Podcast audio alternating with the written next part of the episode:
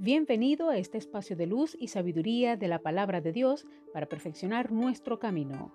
Audiovida DHH. Vívela hoy.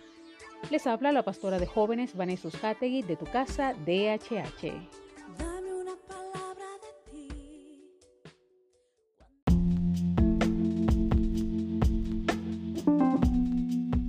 El mensaje de hoy se titula Comparación.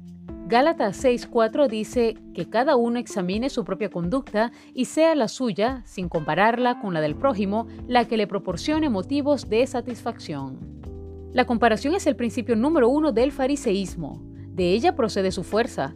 Todos hemos de lidiar con la realidad de que no somos el ser humano que Dios espera que seamos. Es más, ni siquiera somos el que nosotros quisiéramos ser. Consecuentemente, esto genera en nosotros una tensión, una disonancia cognitiva que debe ser resuelta de alguna manera para poder seguir adelante con nuestra vida cotidiana. La comparación con otros nos permite hacerlo.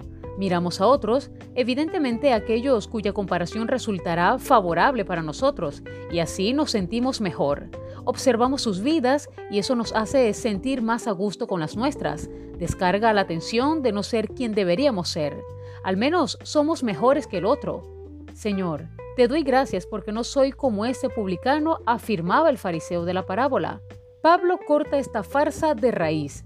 Nos invita al realismo y la honestidad de mirar de cara nuestra propia vida y ver si en ella encontramos motivos para sentirnos satisfechos. Y si no es así, entonces debemos trabajar con Dios la situación y no recurrir a la treta del fariseo.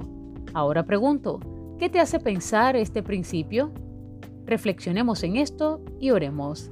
Señor, en esta hora te damos gracias porque tu palabra es clara. Es evidente el mensaje cuando nos dice que cada uno debe examinar su propia conducta y que en todo caso no la comparemos con nuestro prójimo, sino que en nosotros mismos haya motivos de satisfacción. Padre, yo pido que tú nos ayudes a ser conscientes de cada don, de cada talento y de el gran regalo que nos has dado de la vida para valorarlo, para respetarnos a nosotros mismos y amarnos, como dice tu palabra, amar a los demás como a nosotros mismos. Gracias, Señor. Enséñanos, Padre, a ser conscientes de tu esencia, de tu presencia en cada uno de nosotros y de lo valioso que somos sin necesidad de compararnos. Gracias, Señor. Amén.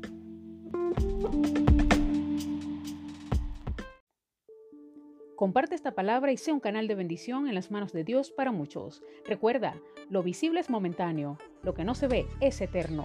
Audiovida DHH. Vívela hoy.